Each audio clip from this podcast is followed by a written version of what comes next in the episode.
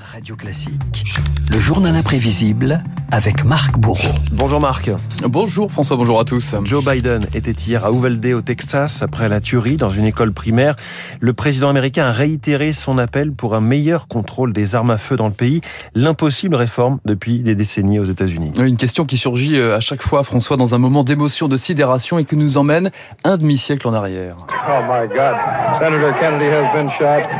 Okay, now hold on to the guy. Hold on to him. Juin 68, Robert Kennedy, le frère cadet de JFK, est assassiné le soir de sa victoire à la primaire démocrate de Californie. Dans les heures qui viennent, le président Johnson lance l'un des premiers plaidoyers pour le contrôle des armes. Criminal violence from the muzzle of a gun. La violence criminelle vient essentiellement des armes et une fois encore, elle brise le cœur de l'Amérique.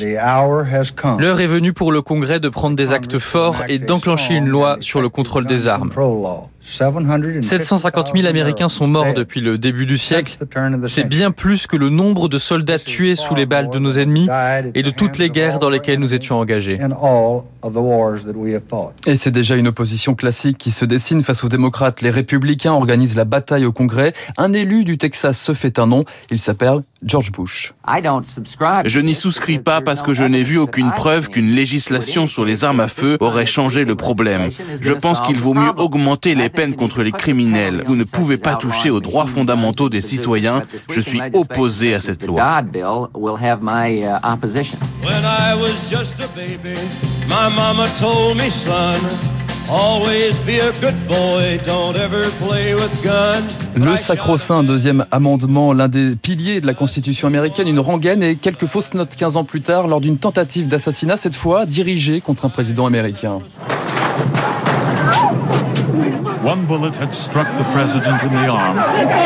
1981, Ronald Reagan est visé par des tirs. Le président s'en sort avec quelques blessures. En revanche, un homme qui se trouvait à ses côtés a nettement moins de chance. I'm coming along fine. Uh, my cane and I can get just about anywhere. James Brady, le porte-parole de la Maison-Blanche, partiellement paralysé, le républicain se lance dans une guerre contre les armes à feu. La loi Brady est adoptée en 93 par le Congrès et signée en grande pompe par Bill Clinton à la Maison-Blanche. J'espère que ça correspond au sentiment des Américains aujourd'hui. Un peuple qui prend au sérieux la stupidité et la violence de ces armes à feu. J'espère que c'est le début d'une nouvelle ère dans ce pays. La loi Brady, c'est un cas d'école. Il instaure notamment le contrôle des antécédents psychiatriques et judiciaires des acheteurs. La loi Brady, à peine 10 ans d'existence, rayée d'un trait de plume par George Bush Jr. et les multiples procès engagés par une redoutable association. We are NRA country. François, bienvenue à la NRA, l'association de défense des armes à feu. 6 millions d'adhérents, budget annuel 300 millions de dollars, dont une grande part destinée à la campagne des élus pro-armes.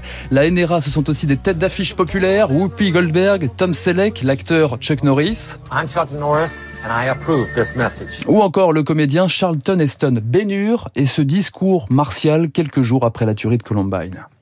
Je n'aurai que cinq mots pour défendre les armes à feu. Il faudra me passer dessus. From my cold, dead hands.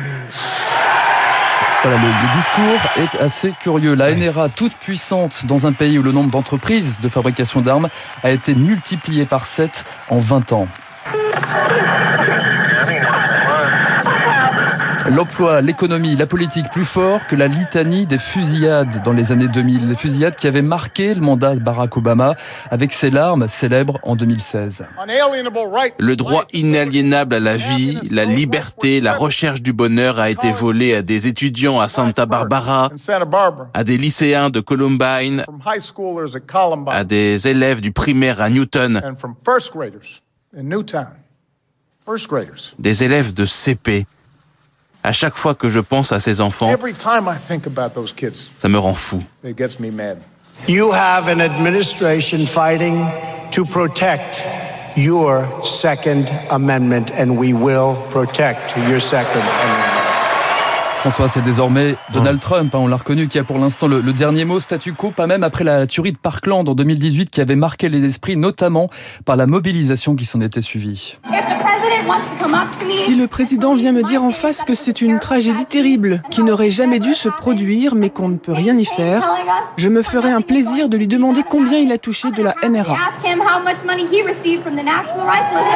Et justement, la NRA a versé, tenez-vous bien, 54 millions de dollars pour financer la campagne de de Donald Trump en 2016. Trump, le bon cheval aussi pour les élections à venir dans ce pays, aux 400 millions d'armes, aux 10 fusillades par semaine, mais où seuls 53% des électeurs aujourd'hui sont favorables à un contrôle des armes à feu. Coming home, coming home, sweetheart darling, sweetheart darling, just my rifle, pony and me. La course perpétuelle aux armements des individus dans l'Amérique de Donald Trump, mais aussi aujourd'hui de Joe Biden. C'était le journal imprévisible de Marc Bourreau.